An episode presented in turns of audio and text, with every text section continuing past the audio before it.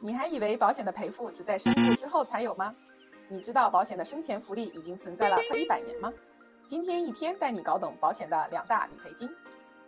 身故理赔金 （Death Benefit），顾名思义是在投保人过世之后赔付给受益人。但是有几种常见的情况，保险公司通常是不会赔付的。第一种是投保两年内自杀，第二种是战争，第三种是服兵役期间，第四种是自己开飞机出事故。具体哪些情况不赔付，还请查看自己的保单或者购买前了解清楚哦。再来看一下今天的重点：生前福利 （Living Benefit）。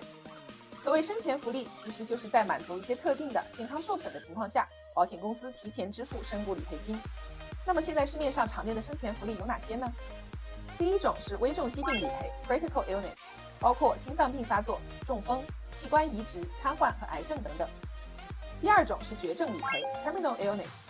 需要有医生诊断投保人的预期寿命不足一定的期限，大部分保险公司是规定预期寿命不足十二个月时进行赔付，但是也有一些公司的产品在预期寿命不足二十四个月的时候就可以赔付。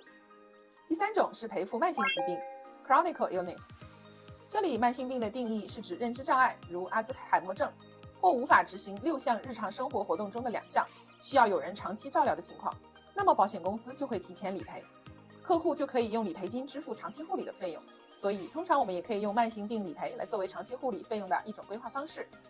这几项生前福利通常都是通过附加险的形式加在保单上面，因为是要提前领取赔付，所以保险公司一般都会给打个折扣。越晚领取，能拿到的钱越接近于保额上限。具体能赔付的比例和金额上限，每家公司的福利相差比较大。另外，还要看投保人领取时的年纪和病情严重程度。不同产品间福利的差别有多大呢？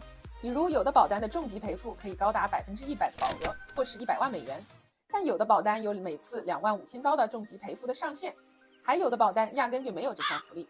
小伙伴们在购买之前一定要咨询清楚哦。如果您看中生前福利，可以找我们来详细咨询，我们会在了解您的具体情况之后，为您推荐几款生前福利完备的产品。